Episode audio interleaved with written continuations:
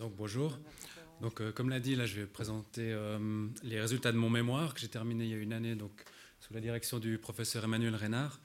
Euh, et je viens aussi en fait à la demande du parc naturel Gruyère Pays d'en pour lequel j'ai travaillé comme civiliste pendant neuf mois. Donc c'est avec cette double casquette là, donc d'étudiants ici et de civilistes au parc que je vais vous présenter donc ce travail. Juste pour euh, que tout le monde, euh, disons, pour introduire la, thématique, je rappelle juste la définition euh, des sites géomorphologiques. donc en gros, donc, il s'agit des formes du relief ayant une valeur patrimoniale du fait de leur importance pour la compréhension de l'histoire de la Terre ou dans la lecture d'un paysage. donc c'est un travail que j'ai voulu transdisciplinaire, ou en tout cas interdisciplinaire, puisqu'il s'agit déjà d'un travail géomorphologique, donc un inventaire de 33 sites dans le parc Gruyère Pays d'en Haut, dont 20 qui sont euh, dans la partie vaudoise du parc. Et puis, avec un aspect euh, plutôt axé sur le tourisme et sur les, nouvelles formes de tourisme doux, particulièrement le géotourisme, avec donc les possibilités de valoriser ce patrimoine naturel. Donc c'était ça l'objectif, de documenter et d'évaluer le patrimoine géomorphologique et ensuite de dégager des perspectives pour le tourisme dans la région, évidemment dans le cadre d'un parc naturel. Euh, rapidement, vous avez ici la, méthode qui a servi à, l'inventaire. Je ne vais pas trop m'étaler, je vais plutôt vous parler des, résultats, mais en gros, donc il, y a, trois parties. Donc une documentation du site, avec une description générale, une cartographie des sites, une, évaluation de la valeur intrinsèque. Donc il s'agit d'évaluer la valeur scientifique du site, son, intérêt géomorphologique, et aussi ce qu'on appelle les valeurs additionnelles, donc euh, les valeurs écologiques, esthétiques euh, ou culturelles.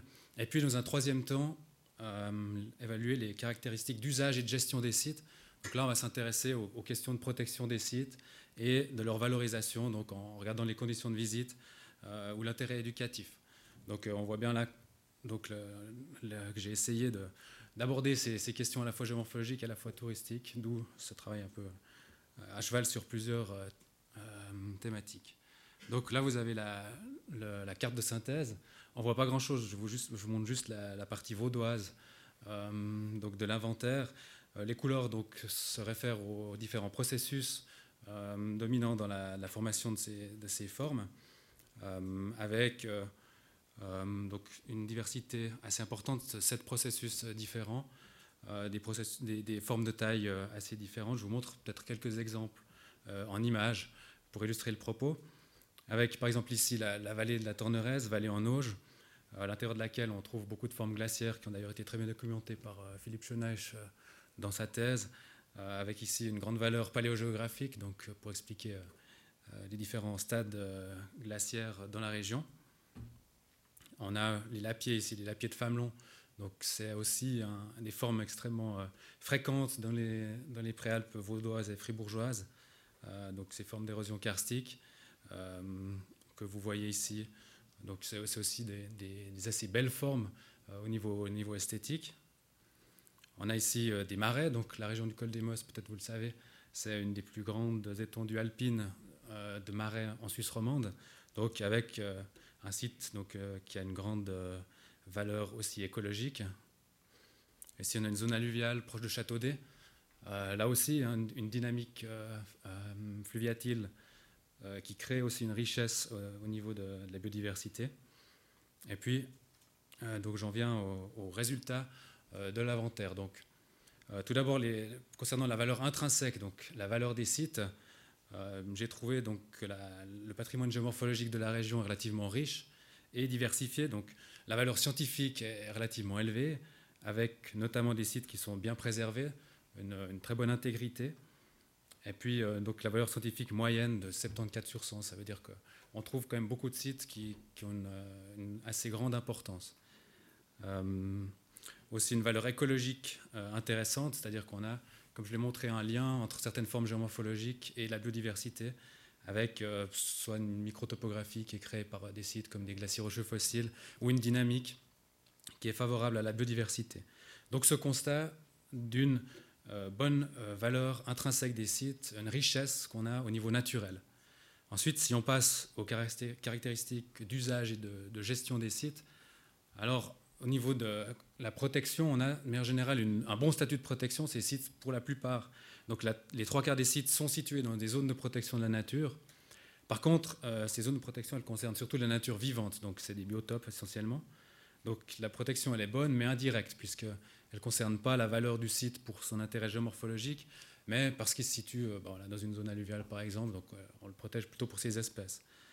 Euh, ensuite, concernant le, tourisme, on a des relativement bonnes conditions de visite dans l'ensemble, avec une accessibilité de moins d'une heure de marche pour la moitié des sites, par exemple, depuis des arrêts de transport public. Euh, on le sait de manière générale en Suisse, on a un bon réseau de chemins, de randonnées pédestres, etc. Donc, euh, dans l'ensemble, on a d'excellentes conditions de visite. Et puis, euh, si on s'intéresse à la lisibilité des formes, donc, est-ce que quelqu'un de non initié à la géomorphologie peut comprendre la formation de, tel ou tel géomorphocyte eh bien, il se trouve qu'environ la moitié des sites sont facilement lisibles, donc on peut facilement les expliquer sur le terrain. ce sont soit des formes actives, soit euh, on voit bien les, processus qui sont à l'origine, donc ils ont un intérêt didactique euh, assez important. Il y a d'autres formes, je pense par exemple à, des glaciers rocheux fossiles ou des, moraines euh, qui sont recouvertes de végétation. Là, on, a un intérêt éducatif moins élevé puisqu'il faut, même avec un œil de géomorphologue, on les voit difficilement. Donc c'est ça que j'ai voulu renseigner ici. donc j'en viens à cette slide donc de conclusion, si on veut, euh, puisque à partir de cet inventaire, j'ai essayé de, comprendre et de savoir si le, patrimoine géomorphologique pouvait être une base pour développer le tourisme dans la région et surtout euh, du tourisme doux, donc qui s'intéresse au patrimoine.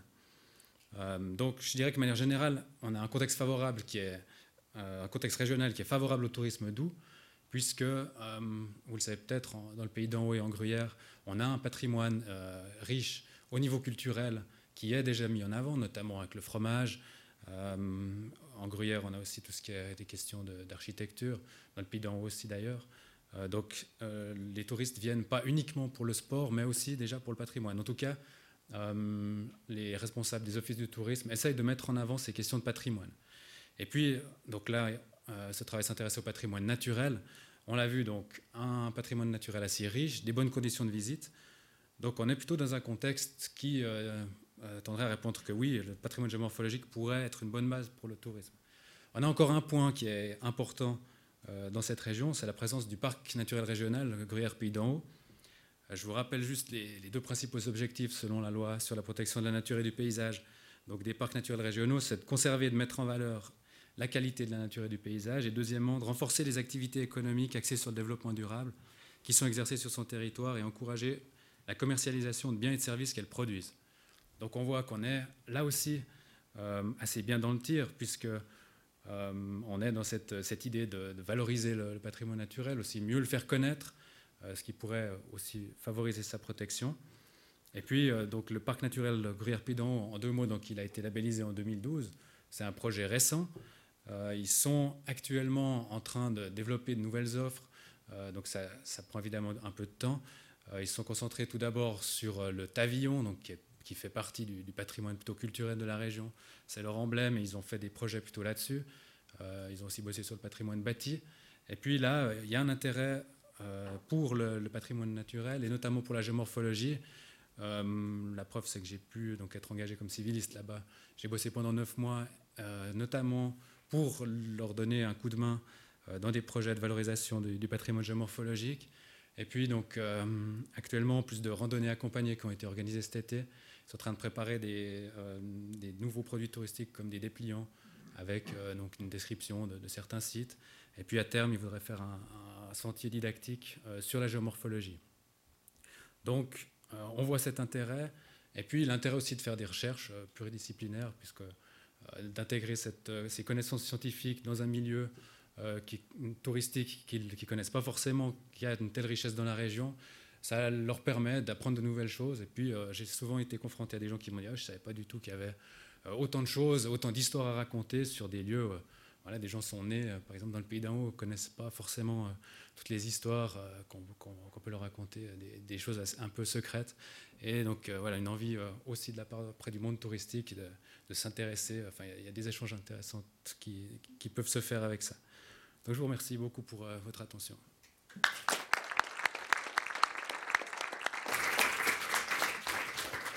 Merci beaucoup. Et puis on a du temps pour les questions, beaucoup de temps.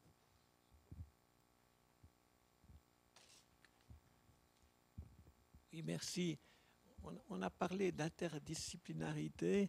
Euh, je m'étonne un petit peu par le fait que c'est magnifique de regarder ce qui se passe en surface, mais euh, ce serait très très bien pour le patrimoine de comprendre aussi ce qui se passe en profondeur, c'est-à-dire que sous des aspects géomorphologiques, il y a tout un monde incroyable que les gens ne comprennent pas, ils n'ont aucune idée, et puis euh, en plus c'est souvent caché parce que les, euh, soit sont des biologistes qui sont là et puis ils, sont, ils ont très très peur de ce qui se passe euh, un peu dans profondeur du sous-sol.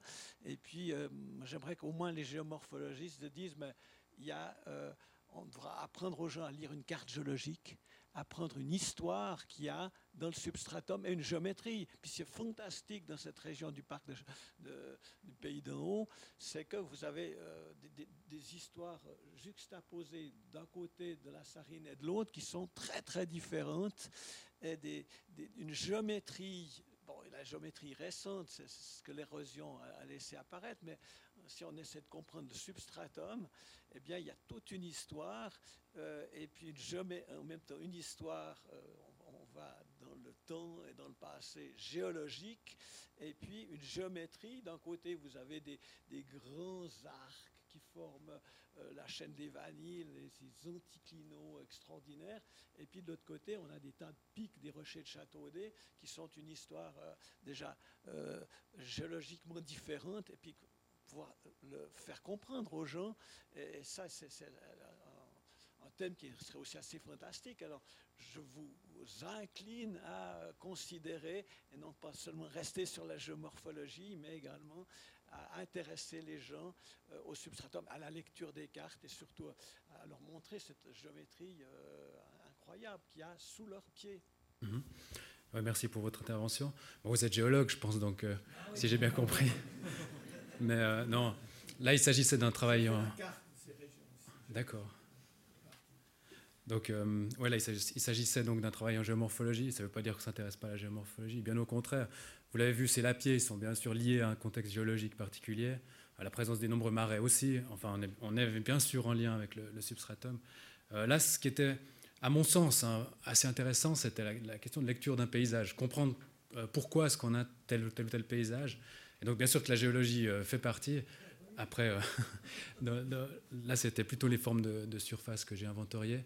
Mais on, est, je pense, dans une démarche globale de valorisation du patrimoine naturel. Hein. donc, euh, c'est clair que la géologie en fait clairement partie. Oui, ouais, tout à fait. Je vais, je vais, reprendre le flambeau en allant exactement dans le même sens. Cette fois, on remonte un petit peu vers la surface et on tombe dans les sols. mais vous savez ce que ça démontre là, en fait, c'est ça qui est intéressant, c'est ça qui fait l'intérêt de ce type de colloque, c'est qu'on se rend compte que, comme vous disiez, les biologistes, parfois, ils ont un petit peu peur à réchigner, à regarder, on a des données de la biologie, mais pas de la géomorphologie.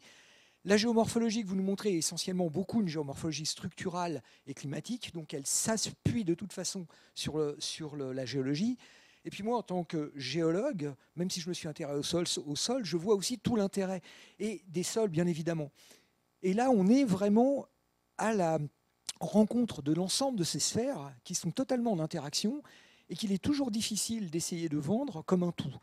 Donc finalement, on a tendance un petit peu à dissocier euh, chaque sphère en disant mais oui, il y a un intérêt pour la biologie, c'est la biodiversité. Oui, il y a un intérêt pour la géologie parce qu'effectivement, il y a non seulement des formes, mais il y a aussi des problèmes aussi de ressources, ressources minérales. Pour les sols, faut pas oublier, c'est quand même ça qui nous fait manger. Donc il y a, tout un tas d'aspects comme ça, et je crois que Réchalp, l'un des objectifs qu'il faudrait peut-être déterminer à terme, ce serait de pouvoir donner au pouvoir politique, au pouvoir décisionnel, au pouvoir, et même simplement, comme vous l'aviez dit, sous un aspect purement pédagogique, montrer que tout le monde qui nous entoure est constamment en interaction. Et là, je suis d'accord, on est dans la transdisciplinarité. On n'est même plus dans l'interdisciplinarité, on est dans la trans. C'est-à-dire montrer que finalement, je vais prendre un exemple qui m'est vraiment cher, mais un atome de carbone, il se balade partout. Et quand il se balade partout, il passe de l'un à l'autre, et vous ne pouvez pas le suivre si vous ne comprenez pas quelles étaient ses étapes antérieures et quelles seront ses étapes futures.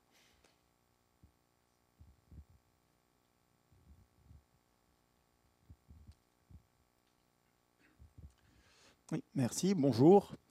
Euh, Alors, par rapport à tout l'aspect touristique, on entre dans les représentations mentales, représentations, l'idéal de euh, qu'est-ce qu'on s'imagine pour une région, comment est-ce qu'on veut la montrer, comment on veut faire sa promotion dans un but économique de faire vivre une région. Et euh, enfin, je me demande, on va peut-être pas forcément réussir à répondre à la question, mais euh, quelles sont, les représentations qui se, qui, se font Qu'est-ce que dans, dans, les offices touristiques là-bas, ils cherchent à pouvoir montrer et qu'est-ce que eux ils pensent que les gens de la ville, notamment les Lausannois, aimeraient venir pouvoir voir en allant dans le pays d'en haut. Euh, voilà, donc euh, après, je ne sais pas jusqu'où euh, vous avez recherché ces aspects, parce que des fois, par exemple, dans ces régions, ils cherchent à pouvoir promouvoir et montrer certaines choses qui intéressent peut-être certaines catégories de gens, mais par exemple, quand il y a des Asiatiques qui viennent, alors ça les intéresse, mais alors pas du tout. Donc, ça cible des Lausannois ou ça cible d'autres? Ouais, donc c'est une question effectivement assez complexe. Je crois que là, on est effectivement sur les Lausannois. Donc, euh, une grande partie des touristes qui vont dans cette, région sont des urbains du plateau. Donc, euh, euh, après, les, Chinois aussi sont, disons, les, Japonais font partie du public cible parce qu'ils sont en train de développer les offres du Trans Golden Pass, là, donc du train qui reliera Interlaken à Montreux. Donc, il y a les deux. Mais là, on est plutôt dans le tourisme local, disons régional, si on veut. Donc, dans les cantons de Vaud et Fribourg, on se limite un peu à à la, région. Et puis, euh, donc, ils misent quand même sur plusieurs choses. Hein. Vous le savez qu'à Châteaudet, il y a le festival de ballon qui est très suivi. Donc, euh, pour eux, c'est leur offre touristique euh, phare. donc, mais qui met en avant leur patrimoine déjà, déjà à ce stade-là. donc, je pense que d'un point de vue touristique, tout ce qui pourrait diversifier leur offre euh, est intéressante. Après, on ne fera pas un tourisme basé sur uniquement euh, le patrimoine naturel, probablement pas. Ça fait vraiment partie d'un ensemble de choses différentes. Mais la mise en valeur de leur patrimoine, je crois qu'ils ont vraiment cette conviction que c'est ça qui fait leur richesse, euh, leur carte d'identité régionale par rapport à, d'autres endroits. C'est clairement plus leur domaine skiable. À Châteaudet, il n'y aura plus de remontée mécanique dans quelques années, puisqu'il n'y aura plus de, de subventionnement. Donc, ils sont en train de chercher des, solutions euh, de rechange, si on veut, des alternatives. Euh, je rebondis sur cette question des représentations et des attentes touristiques, en rappelant quand même que les, Lausannois n'ont pas, toujours été bienvenus dans la région, et qu'il y a aussi une histoire politique. Hein, quand je faisais mes relevés euh, par là-bas, c'était l'époque de l'initiative Rotenturm, et puis juste après le refus des Jeux olympiques par la population lausannoise. Euh, se promener au col des Mosses avec une carte à la main, on est l'air de s'intéresser à la nature, euh, c'était presque risqué. Je m'étais carrément fait agresser sur la tourbière des Mosses une fois. Hein. Euh, pour dire aussi que la, protection des marais, c'était quelque part la première, première action nationale de, protection transdisciplinaire, puisque pour la première fois, pour un biotope, on prenait en compte le contexte géologique et géomorphologique et paysager du biotope et ça avait été très mal reçu dans la région. Alors ma question c'est comment, comment on valorise dans un contexte comme ça, même si les mentalités ont évolué? Oh, C'est très intéressant, merci bien cette intervention. Le cas des MOS est particulièrement intéressant parce qu'il fait partie de ces sites strictement protégés, mais qui dans les faits sont moyennement protégés puisque voilà, les lois sont plus ou moins euh, respectées. Donc dans le cas des MOS, euh, ce qui est intéressant, c'est que les gens locaux ont compris aussi l'intérêt, la valeur de ces marais. Et puis, ben, très récemment, je crois, ce printemps, il y a un plan général d'affectation de, la région des Mosses qui a été accepté par la population et qui euh, fixe un petit peu les, règles en termes d'aménagement. Et puis, il y a des compromis qui ont été trouvés entre les secteurs touristiques et de protection de la nature et des projets de réaliser un sentier dans les, marais, donc par l'Office du tourisme, euh, en accord avec euh, ProNatura en l'occurrence, qui est l'interlocuteur dans le domaine de la protection de la nature. Donc, c'est vrai que ça fait des années que vous, vous relevez ça, fait vraiment des années que ça dure, ce, conflit. Et je pense qu'on arrive quand même à, trouver des, solutions en expliquant euh, pourquoi est-ce que c'est protégé, quelle, est la valeur de ce site, comment est-ce qu'on peut faire pour euh, euh, combiner les deux. Et, il me semble qu'on va, dans, pour le moment, en tout cas dans le cas des MOS, dans une direction assez positive et on peut se promener sans casque et gilet pare-balles avec, avec une carte géologique. on va prendre une dernière question, après ce sera l'heure d'aller manger. Bonjour, euh, moi, je m'interrogeais un peu sur la méthode que vous avez utilisée pour euh, que vous avez présentée rapidement et que vous avez utilisée pour donner une note en fait au, site.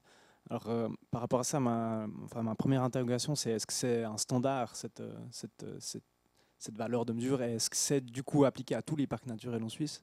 Donc, est-ce qu'on peut du coup comparer la valeur qualitative du parc naturel du pays d'en haut, de la région de Gruyère, avec d'autres parcs naturels en Suisse?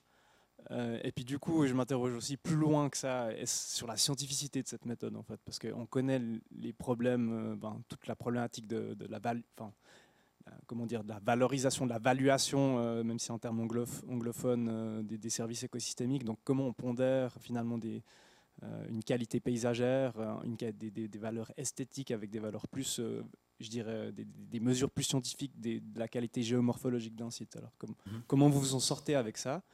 Et puis stratégiquement, moi je me dis, alors si c'est, comme je le crois, pas, très, si, pas si scientifique que ça, cette euh, note, et que si c'est pas si comparable que ça, parce que chaque parc naturel a développé sa propre méthodologie, pourquoi vous ne vous êtes pas collé un 99 sur 100 pour faire venir tous les touristes du coin dans votre parc? Alors bon, Déjà, c'est un, travail que j'ai fait euh, à l'Uni, donc pas, pas, dans le cadre du parc. Euh, les parcs ne font pas d'inventaire, c'est les scientifiques qui le font. donc la méthode, elle essaye d'être la plus objective possible. Alors évidemment, a, on ne peut pas tout évaluer de manière très détaillée.